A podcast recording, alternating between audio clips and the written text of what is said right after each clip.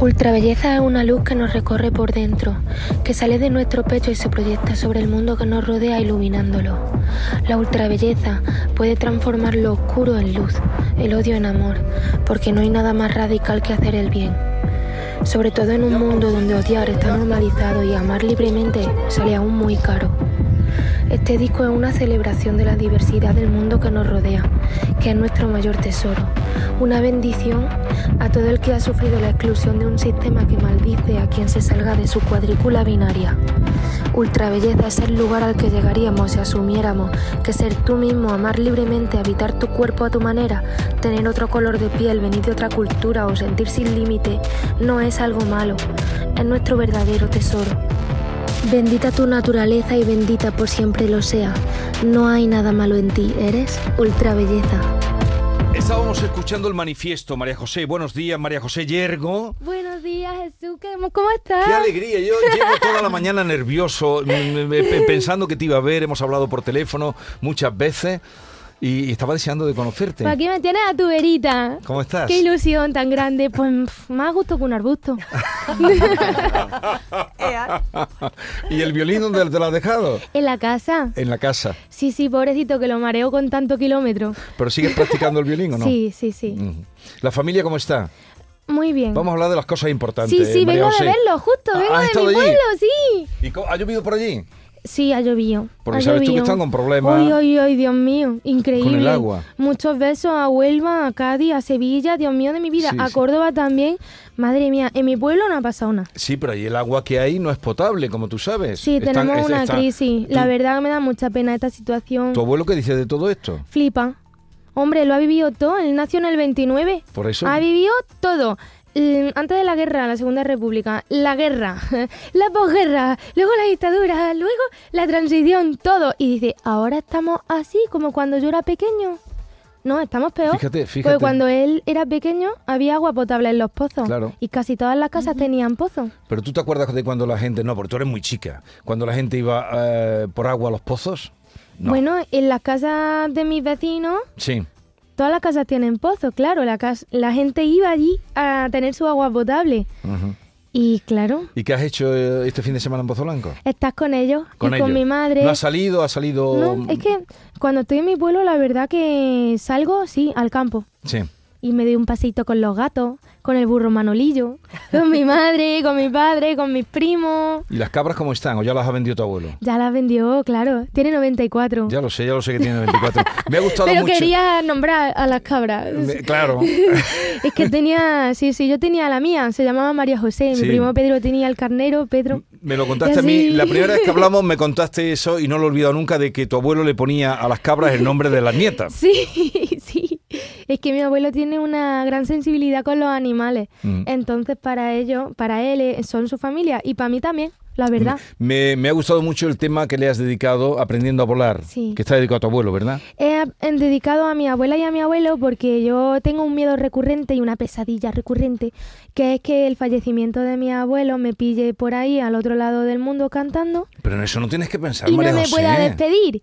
Así que dejo ahí una despedida, no una despedida, es una promesa. Yo voy a aprender a volar, yo voy a tejerme mis propias alas para subir al cielo, darle un besito cuando lo reclame y luego volver a bajar y seguir cantando. ¿Y tienes más hermanos? No. ¿Eres sola? No, sola, yo estoy muy bien acompañada. Pero que eres hija no única. De hermano. Claro, sí, sí. No tienes hermanas tampoco, eres hija única. Tengo muchos primos, eso sí. Entonces, por eso a lo mejor tu familia, cuando tú decías que te querías dedicar a la canción y a la, al artisteo, decían, pero entonces se nos va la niña y ya no lo vemos. Sí, también ellos saben que yo soy súper sensible y tenían miedo de que me pasara algo malo. Pero soy sensible y muy lista, así que no, no, lista, sí, lista sí que eres, lista sí que... ¿Con qué edad te fuiste tú de Pozo Blanco? Con 19, a Barcelona. ¿Y por qué elegiste Barcelona? No, eh, me dieron una beca. La AIE, que se lo voy a agradecer. La AIE. Por el resto de mi vida. Sí, la Asociación de Artistas y Ejecutantes de España. es que yo... Pero, ¿y cómo conseguiste saber que le mandaste una canción o cómo fue? Yo, mm, a ver, hice selectividad, saqué la nota y mis padres, venga, vete a hacer... Querían que fuera abogado, periodista o algo. Todos los padres, que leche con el abogado, todos los padres con la abogacía, qué es pesado. Que me daba pena que yo tuviera buena nota y no siguiera por ese camino. Pero claro, yo ahí ya tuve que ser honesta con ellos y decirles que a mí lo que me llena es cantar y yo creo que tengo algo que darle a la sociedad mía, que es lo más valioso. Creo que es mi voz. Mm. Yo voy a intentar. Si no lo consigo, por lo menos lo he intentado. Pero no os preocupéis, que ya me busco yo la vida. Eh, en vez de irme a estudiar, como todas mis compañeras de clase, yo me quedé en el pueblo. Sí. Y ese año yo estaba con mi violín tranquilamente, pero estaba buscando becas por todas partes. Sí. Sí, por internet. Yo eché la beca para el Conservatorio de Oporto, para eh, estudiar en el Musiquene, para estudiar donde pudiera formarme, porque yo no había dado clase de canto en mi vida. ¿Y no había sido el conservatorio de allí, que de tu pueblo tampoco? Sí, di clase de conservatorio, pero de violín, no Sí. de voz, que es totalmente distinto. ¿Y qué pasó? Pues que me dieron la beca. Me acuerdo que veníamos del campo un día un- y llegamos a la casa, meto así la manita en el buzón, cojo una carta y estaba mi nombre. Sí. La primera carta a mi nombre. Eh, ¡Qué pelotazo! ¡Qué pelotazo! La primera carta que estaba mi nombre. Y yo, mamá, que ha llegado una carta para mí. Y dice, ay María José, a ver si va a ser la beca. Nos sentamos ahí, Las dos. la abrimos y mi madre, ay, pues esta oportunidad, hija, yo quiero que la aproveches. Mm. Y yo, ah, gracias, gracias. Y ya, pues, a, la- a los dos meses fui a Barcelona, hice una prueba, entré y ya, pues, pude estudiar. Y era muy guay porque conocía gente que también soñaba lo que yo soñaba, a personas ya más mayores que sí que podían vivir siendo profe o de cantar, que Sí. yo no tenía referente en mi pueblo. Y empecé a descubrir otro mundo, empecé a conocer mm, poetas, poetisas, compositores, autores y mi cabeza se expandía por momentos. Era también un poco arriesgado todo porque yo sabía que si suspendía o perdía la beca o se acababa eso, yo ya no podía seguir estudiando y me tenía que volver al pueblo. Entonces cada mes era como si fuera el último, Sí. Al máximo. Al máximo, Bien. pero ibas Sí. dando, ibas dando Obvio. nota, ibas eh, viendo que tú aprendías, que tú ibas avanzando. Sí, yo sí me, me sentía muy realizada, pero había muchas dudas en mi entorno familiar de en plan, ¿qué hace esta niña? No entendían. Luego con el paso de los años he conseguido tener esa comprensión que tanto hace falta. Sí. Así que si hay algún artista en cierne ahora mismo que siente incomprensión, eh, que no se rinda, que en esto no llega al mejor, sino que no se rinde nunca. Qué bonito lo que acabas de decir con esa sencillez. Que eso aparece, ese mensaje aparece en este disco también. Sí, la E- superación. ese mensaje aparece en este disco. Eh, vamos a hablar ahora de él. Eh, ¿Y por qué le has puesto el título de Ultrabelleza? ¿Qué es para ti la belleza? Mira, la belleza es lo que hace que los reyes católicos reconquisten Andalucía y no destruyan la Alhambra, ni la Torre del Oro, ni la Giralda, porque son tan bonitas que no las pueden destruir, simplemente las incorporan como suyas propias. Nuestros monumentos más preciados, como la mezquita de Córdoba, pues antes era una sinagoga, antes tenía eh, construcción romana y luego árabe y luego vinieron los cristianos e hicieron una catedral dentro. Es tan bonito que se enamoraron de eso y no lo destruyeron. Entonces yo quiero que nos enamoremos los unos de los otros y no nos destruyamos ¿Y para qué sirve la belleza? para transformar el dolor en amor, ¿Y el flamenco para qué te sirve a ti? para volar. Hace que mis raíces sean alas y mis alas estén enraizadas. ¿Y tú qué buscas en el flamenco? Yo no busco, yo me encuentro en el flamenco, me encuentro a mí misma. ¿Y en la música qué buscas? Me encuentro a mí misma. Es que es como mirarte al espejo y reconocerte y a la misma vez sabes que puedes crecer, aprender y ser mejor, artista y persona. Tú cantas Aprendí a llorar cantando, aprendí a cantar llorando. Sí, Aprendí a cantar llorando, aprendí a llorar cantando. Sí. ¿Pero por qué? ¿Porque te ha dolido la música? No, no porque la música me haya dolido, es porque la vida me ha dolido y he cantado ese dolor y lo he convertido en canción. Pero con esa sonrisa, ¿cómo te pudo haber dolido la vida? Tú estás sonriendo ahora, Sí. pero ¿has llorado alguna vez? Sí. Claro. Afortunadamente no mucho, pero sí. Y de ahí sale esto.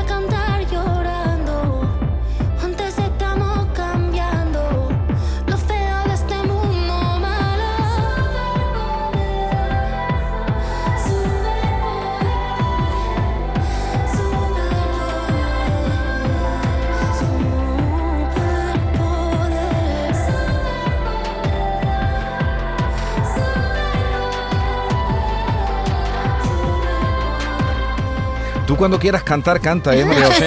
No te cortes, tú no te cortes. Tú siéntate aquí como en, en- casa. Muchas gracias. Aprendí a llorar cantando, aprendí a, a cantar llorando. Oye, las letras las compones tú todas. Sí, todas. ¿Y te gustaba escribir antes de, Sí, de siempre componer? me ha gustado y recuerdo estar en parvulitos cuando era chica y aprenderme las poesías y llegar a casa, mamá, mira. Y una de un gato, otra de una oveja. Así, me, siempre me ha gustado la poesía. De hecho, en Pozo Blanco he crecido en la calle Federico García Lorca. ¿Ah, sí? O sea, era una cosa que se alineaba. Oye, el otro día vi una foto tuya, eh, que estás aquí muy guapa. Gracias. Esta está, pero eh, la que te pusieron aquí de- en la portada, no, no, no, estás bien, estás guapa, pero eh, parece que vas aquí a la guerra con estos pantalones. Pues es que son los pantalones que me pongo. A mí me recuerdan mucho a los de mi padre, que es electricista. y siempre lleva las herramientas. Sí, sí. Que se lleva, Vigorra, es que... Qué no- moda, ¿eh? Sí, Esto no. sí, no le Pero gusta. ahora ahora viene Mira. mucho más estilizada, mucho más mm, Pues, estupenda. mm, yo, me, yo me vestí ahí yo misma y ahora Tú me misma. vestido mm, yo aquí también me he vestido yo misma. Es que como la ropa no determina el estatus de una persona, pues Pero- Y cuando con esos apetece- pantalones te puedes meter en cualquier lado, en el campo, en la ciudad, está Ahora lo entiendo los pantalones de electricista. Bien, eh, mira, ah, ella es Norma, que ya creo que te he presentado, David y, y Bea. Hola. ¿Qué Sí, tal? hola María José. A mí me gustaría incidir un poco en algo revolucionario que hay en tu música y es que no solo tienes una voz maravillosa, sino que tu mensaje es distinto. Es un mensaje revolucionario. Hemos escuchado el manifiesto de Sed Ultra Belleza donde haces un canto a la igualdad, al mestizaje y me ha gustado mucho esa expresión que has dicho, las diferentes formas de habitar el cuerpo. Abunda en eso, por favor. Pues mira, el cuerpo es el vehículo de nuestra alma. Y muchas veces, pues mira lo que estamos hablando de ropa, estatus, apariencia. Mientras el cuerpo esté sano, ¿qué más da? Que tú te consideres femenino, masculino, o una gen- genitalidad X, genitalidad Y, me da igual. Me importa lo que haya dentro, me importa que tus actos y tus pensamientos y tus palabras no destruyan, sino que construyan. Así que, no sé, estamos en una época donde hay un repunte mm, de rechazo a la diferencia. Y la diferencia es lo que nos hace únicos. Ojo, diferencia, no desigualdad. Entonces yo quiero eh, homenajear la valentía de la gente que es ella misma, que se atreve a ser diferente y que realmente hace que los pueblos evolucionen, tanto en pensamiento como en sentimiento. Me, me gusta muchísimo tu disco. Me gusta muchísimo ese. Cuando ese- le, eh, esa está botando en la silla, María José. Y, y esa voz tuya, ¿no? Tan, tan, tan suave, tan linda, tan que te acaricia el, el oído con, con esas potencias de percusiones, electrónica. Eh, y me ha gustado muchísimo, he estado oteándote los vídeos, los vídeos de Ah, estas nuevas canciones, gracias. lo que tienes publicado. Me gusta muchísimo, es muy, muy rompedor todo, pero me ha llamado mucho la atención, como yo también soy muy de campo y a mí Ah, me gusta bien. tanto el campo, eh, que en dos por lo menos siempre a unas. Las imágenes en el campo y las imágenes en el cielo. Sí. Y ahora escuchándote a ti hablar, veo que eres una mujer que tiene los pies muy en la tierra, pero la cabeza muy en el cielo, porque siempre en, en estos vídeos aparecían cosas que yo a veces ni siquiera eh, podía identificar como qué eran, y a mí me gustaría que lo explicaras un poco. Pues mira, en esta última etapa de creación visual yo me he inspirado mucho en un realismo mágico, Qué bonito. Me encanta. Realismo mágico. que es para mí lo que tiene la naturaleza. Tiene muchos mensajes encriptados que si miras bien puedes ver. Em, hay mucho surrealismo también daliniano, como esos Cierto, engranajes en el cielo que nos recuerdan a los relojes derretidos de Dalí. Me gusta que haya bueno. hueco a la interpretación. Aparte de mi propia visión, del entorno que me rodea y poder ver diamantes en el brillo del río cuando le da el sol, me gusta que el espectador pueda hacer su propia interpretación de las cosas que ve en la naturaleza. Como con las Mm. pinturas, Sí, Mm. como un cuadro. sí. Es que a- la vida en sí es una obra de arte. Y, más y más con artistazas como Es tú que por ahí deambulando. Dices unas cosas que nos deja... Sin en palabras. fin, Es que has soltado 10 12 frases que son titulares. en ¿eh? un momento. Eh, vamos a escuchar otra canción. El disco sale el día 27 de octubre. El día 27 de octubre. Sí. Aparece el disco Ultra Belleza. Sí, Ultra Belleza. Ya ha contado ella lo que es la belleza. Aplíquense porque lo has dicho, lo has explicado divinamente. La belleza es que cuando lleguen los reyes católicos sepan respetar lo que han dejado otros. Me has dejado ahí ya cao. ¿eh? Y creo que llevas toda la razón del mundo. Vamos a escuchar Rueda. Rueda,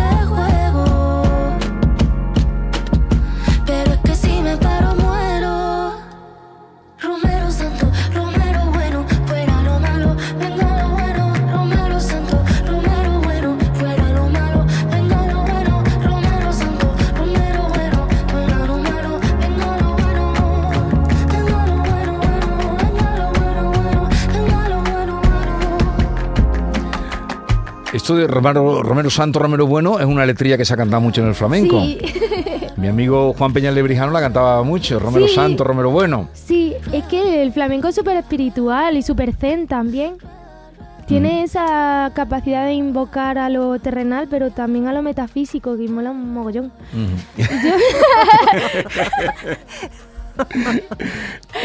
Es que es muy nuestro, es nuestro imaginario andaluz. Sí, y- pero tú le has dado una vuelta porque aquí no suena ni una guitarra. No, no, no. A ver. ¿Te sobra la guitarra?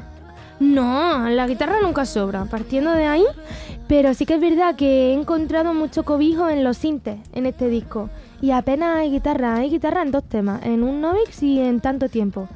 Pero en el resto de temas, como que he encontrado esa camita de sinte. Esta canción está hecha con Los Twin, que es un productor de Alcalá de Guadaira. Ajá. Lo tenemos un cuarto de hora de aquí.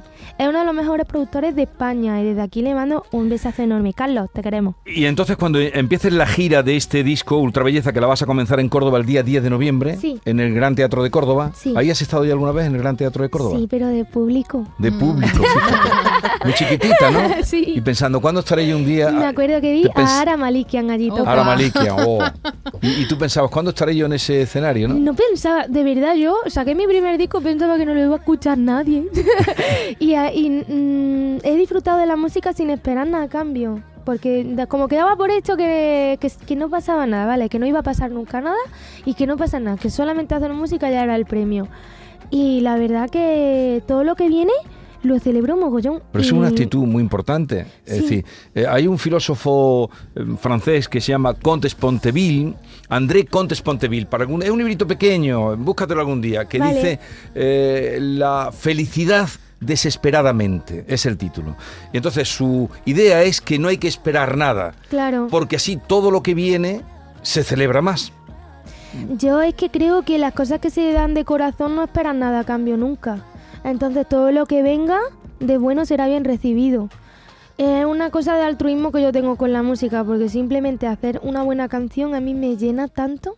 Que ¿Qué más le voy a pedir yo a la música si me ha dado todo? Bien, entonces, el día 10 en Córdoba, Gran Teatro de Córdoba, eh, María José 11, día Yergo. 11. Día Y- 11. Día 11, perdón. He, he dicho día 10, pues lo corregimos. pasa nada, no día pasa 11, nada, Día día 11. 11. Escúchame, ¿allí con qué vas a aparecer? ¿Con sintes o vas a aparecer con guitarra? ¿Quién te acompaña en el escenario? Me acompaña Julio Martín, que es un teclista increíble, pianista increíble y toca sientes increíble. Y eh, Carlos Sosa, a la batería y percusión. Sí. No voy a llevar una formación flamenca tradicional porque es que no No, porque el hago- disco no es tradicional flamenco. Claro, claro, no tendría sentido ni coherencia. El último que hizo... ¿Conoces a Ricardo... a, mm, a Rocío Márquez? Claro, ¿La si estuve viéndola en concierto el otro día en los es teatros encantadora. del canal. Pero tienes trato, la conoces, la has conocido personalmente. Sí. Eh, eh, entonces haría el último, el que ha hecho con Bronquio. Sí. Que es precioso. Increíble, También una obra no de arte. nada. Yo mm, lo amo, lo felicité mucho porque de verdad mm, es una obra de arte lo que hacen. Muy poco común ver una puesta en escena así, muy rompedor. Sí, sí, y como, transgresor. como tú, como Bueno, a- abriendo caminos, sí, sí, abriendo, abriendo nuevos caminos. Oye, esto que saca, ¿qué canción es donde dice lo de bendita sea tu pureza? En ultrabelleza. Ultra belleza. Eh, digo, aquí le ha quedado de la escuela la que di- le ha quedado Sí. la oración, ¿no? Bendita Sí, sea tu pureza. Es mi oración preferida, sí. Eternamente lo sea. Pues todo un Dios se recrea, esta vez en tu ultrabelleza. Eh. Porque dicen que este amor es antinatural.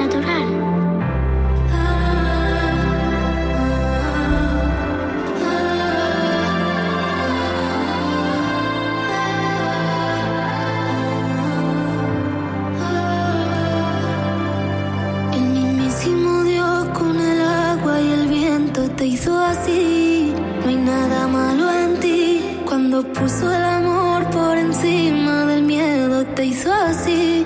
No hay nada malo en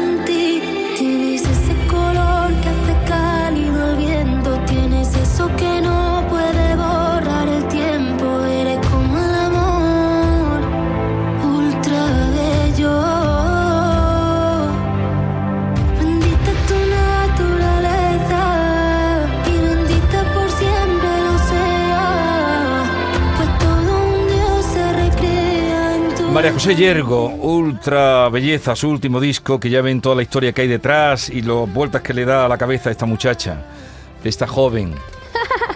Y al corazón. ¿Quién es la persona que más ha influido en tu vida? Mi abuelo Pepe, sin duda. Mi abuelo Pepe. Una persona que ha vivido todo, que cuando era chiquitito no tenía ni zapatos, él estaba cuidando cochinos en la Sierra Morena, con seis años, sin zapatitos ni nada, y que tiene, podría estar enfadado con, con el mundo y con claro. la vida después de haber pasado tanta fatiga, y al revés, ama sin condición. Y eso te lo contaba a ti él. Claro, yo, mi abuelo me cuenta todo lo que vivió en Pues, la guerra. eh, José Saramago, que murió, el gran escritor, premio Sí. Nobel, cuando en el discurso de la Real Academia, ¿sabes cómo empezó, María José? ¿Cómo? Dijo, es que me he acordado cuando tú hablas de tu abuelo, el hombre más inteligente que he conocido en mi vida no sabía ni leer ni escribir. Pues como mi abu. Y era su abuelo. Ay. Y su abuelo no tenía zapatos, iba a la escuela sin zapatos. Y, su- y contaba en ese discurso, si algún día lo buscas por ahí te va a encantar, búscalo. El discurso de José Saramago en la Real Academia. Y dijo que cuando tenían un cochino o dos, yo qué sé, y con eso vivían cuando lo Sí. vendían. Y cuando se ponían malitos se acostaban con el cochino para que no se muriera el cochino, para darle calor. Ay, La vida, total. la vida. María José, Decidir Pero, amar. pero, pero luego lo que tú has dicho, no estar enfadado con la vida, sino... Exacto. hay algo que no has dicho, porque hemos comentado 11 oh, muchas cosas que no has dicho, pero me refiero a tus próximas citas. 11 de noviembre, como has comentado, Gran Teatro de Córdoba, Cádiz el 18, Barcelona el 29, 18 de diciembre en Madrid, pero que después te vas a Estados Unidos. Vaya. ¿Quién te está a ti persiguiendo en Miami, Los Ángeles y Nueva York? ¿Cómo has pegado ese salto? Pues no lo sé. A Nueva York fui en enero. En el Lincoln Center me lo pasé súper bien. Pero cantaste allí. Sí. ¿Y Sí. qué tal? Pues más bien que nada. Yo pensaba que no me iban a entender ni nada, pero súper bien. Fue increíble, la Te verdad. aplaudieron y... Hombre, claro. Estuvimos en Boston el día de antes haciendo un concierto, fue sold out. Y al día siguiente en el Lincoln Center, en un festival de músicas del mundo, estaba el auditorio lleno. Sí. Fue una experiencia que todavía no me creo. Me enamoré mucho de Nueva York, no podía parar de pensar en Lorca, poeta en Nueva York. En mi cabeza sonaba la aurora de Nueva York de Enrique Morente. La Aurora de Nueva York tiene cuatro columnas de cieno. Sí. Yo, eh, no sé, sentía pues como que ellos han pasado por ahí antes, han abierto así un poco la senda y ahora paso yo poquito a poco Oye, y, y, la disfruto y me lo encuentro a mi lado, no sé. y- y antes de cantar en un espacio como ese, has estado en ya internacionales, más espacios, ¿te pones muy nerviosa o, o Sí, no? siempre me pongo nerviosa. Yo me pongo nerviosa incluso... Me llevo poniendo nerviosa desde que cantaba en un bar para 20 personas. Allí en tu pueblo. Yo tengo un respeto increíble por el público, sea de la condición que sea y de la parte del mundo que sea. Y trabajo con todo mi empeño y con todo mi esfuerzo para hacerlo lo mejor posible siempre, independientemente del sitio que sea. Sí. Yo eh, tenemos el Gran Teatro, está a punto de venderse todo, quedando entradas. Estoy emocionada, estoy emocionada, estoy mm, feliz y para mí cada parte del mundo en la que estoy es la más importante en ese momento, por supuesto. Y cuando cantabas, ¿qué- cuando ibas a cantar en el Paz ese Goltier, era? Goltier, en, sí. en- en Pozo Blanco, ¿qué cantabas allí? Pues un poco de todo, porque a ver, allí no cantaba flamenco, cantaba con Paco Rojas, que es un guitarrista precioso de mi pueblo, al que, bueno, seguimos teniendo amistad y es increíble. También te mando un, un saludo, Paco. Em, cantábamos estándar de jazz, que él me enseñaba canciones de soul como el Crazy. Mm, does that make me crazy? I feel I'm crazy. Esas canciones americanas que le gustaba a todo el mundo. y de Amy también cantaba. Amy A ver, Winehouse, ¿qué cantabas de Amy? Whitney Houston, el Valerie. Cá- Cántalo un poquito. Uy, uy, uy, uy, uy. ¿Cómo era? Ay, Jon, es que me has pillado aquí de sopetón. Bueno, ¿alguna otra de las que cantaras allí a, a tus paisanos? Yo que sé, esa del Crazy que ya me he acordado y... Valerie, oh,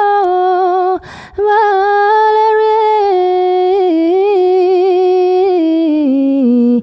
Estoy improvisando muchísimo. ¿eh? Y, y luego me- le metías una de flamenco. No, porque no les gustaba. No le gustaba. No, ellos querían como más cosas y yo, bueno, vale. Y luego ya por fin me fui a estudiar a Barcelona. ¿Pero te planteas eh, grabar en inglés algún día, María José? Pues no lo sé, la verdad que me planteo grabar música de salsa antigua. ¿En serio? Tengo tipo, ese sueño. Celia, tipo Celia Cruz o mm, Bola me, de Nieve. Me gustaría, y me gustaría aprender a componer letras para ese género de música. Me gustaría hacer mm, boleros como Bola de Nieve, que Antonio Mastín. Sí, es sí. un género que me tiene enamorada. Me planteo hacer algo instrumental también, que ya he hecho mis pinitos, como con la canción de Te espera al mar en Mediterráneo, que es arreglo de Ujú. cuerdas y tal. Premio Goya. Premio Goya, vaya.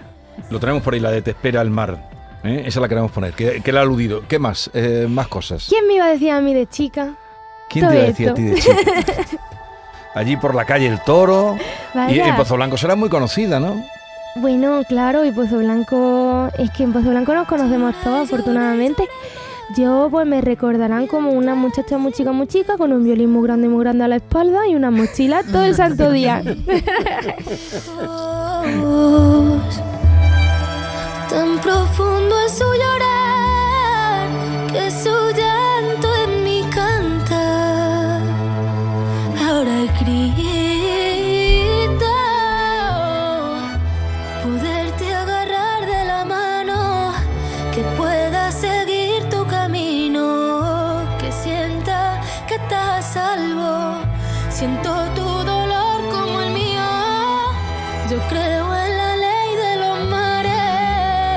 fue la canción que le hizo merecedor- merecedora de El Goya. Que ahí fue donde ya mucha gente te conocía, pero con eso mucha más te conoció. Bien, eh, Norma te va a pasar un cuestionario. A ver, vea, ¿qué querías tú No, quería preguntarte, María José. eh, David comentaba hace un momento que, que te vas de gira por Estados Unidos y bueno, te vamos a ver dentro de nada compartiendo escenario también con otras eh, grandes estrellas, porque eso de las colaboraciones se da, se da mucho. ¿A ti? ¿Con quién te gustaría en primera instancia compartir el escenario? Siendo humilde, con Beyoncé. Bueno, Con Beyoncé. Es broma, ojalá, yo Ya sé, yo ya quisiera sé. Beyoncé Sí, compartirlo bueno, contigo que cuando va, te conozca. Yo estoy enamorada de ella desde que era pequeña, de verdad. O sea, es una todoterreno. Veo también como...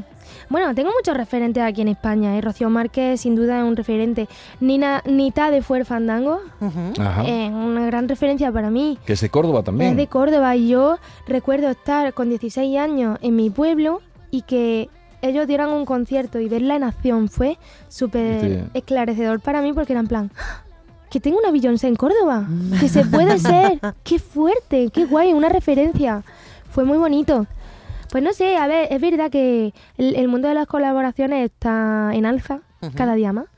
Pero es que yo, mm, cuando me sumerjo en un concepto tan inmersivo como el de ultra belleza, lo llevo para adelante, lo llevo para adelante y eh, cuando me acuerdo ya tengo el disco hecho y no he colaborado con nadie.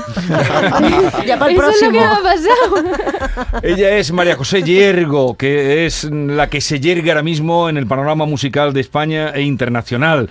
Y es de Pozo Blanco, como hemos dicho aquí, que no lo habíamos dicho todavía. No lo habíamos dicho. No, nunca. lo habíamos dicho. Eh, cuestionario de Norma Guasoul, venga. María José Yergo, le voy a someter hola, a un breve cuestionario Me que estupendo. en honor a su disco Ultra Belleza he venido a denominar Ultra Belleza la tuya. Empezamos. Si tuvieras que elegir un superpoder, ¿cuál sería? La sensibilidad. Y se lo daría a todo el mundo. mm, ¿Diversa o normativa? Iría todo mejor. ¿Diversa o normativa? Diversa, siempre. Dice, no necesito a nadie, yo me cuido sola, pero a- algo le tendrá miedo. ¿Algo le tiene miedo? A la muerte de mi abuelo. ¿Se maneja mejor con un escardillo o con un sintetizador? Uy, está la cosa chunga ahí de elegir, ¿eh? Yo creo que el escardillo sigue ganando. Sí, sí, es- Sí. A lo que no sepa es un... Una un- azada para sembrar. Pequeña para... para sí. Eh, ¿Se llevará de gira a Torresnito? Pues a veces sí, a veces no. Depende de la cantidad de kilómetros. Mm, ¿Es un buen compañero que- de Torresnito? que un perro. obvio. ¿Mi ¿Que ¿Por qué voy a preguntar? Torresnito, no lo Por- por sabía. Es un chihuahua de un kilo. Chihuahua. Estaba en cualquier lado. tu color pref- su color preferido. Mi color preferido o el de torreno. El Mar- mío. marron- marroncito. ¿Mide las calorías? Yo, ¿qué va?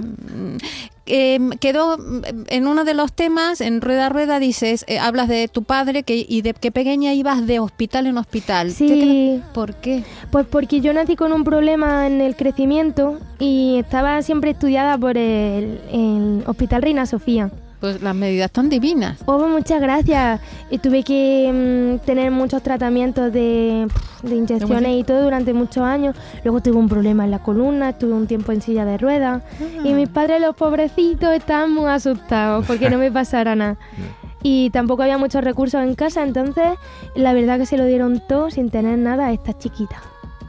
En Rueda Rueda repites lo que habíamos cantado, Romero Santo, Romero Bueno, fuera lo malo, venga. eh, Lo bueno es también un conjuro que se hace. Sí, por supuesto. ¿Los 31 tienes algo en especial, los 31 de diciembre? No, mucho amor, que estás con la familia y poco más. Bueno, ¿Para qué más? Mm, dice, para mí todos los días son festivos, pero dime un día, un, un ejemplo de un día tuyo. De, que te diga cómo son mis días. Sí, Pues algún levanto- ejemplo de día. Yo me levanto a las ocho y media, a las nueve. Eh, me tomo un buen cafelete.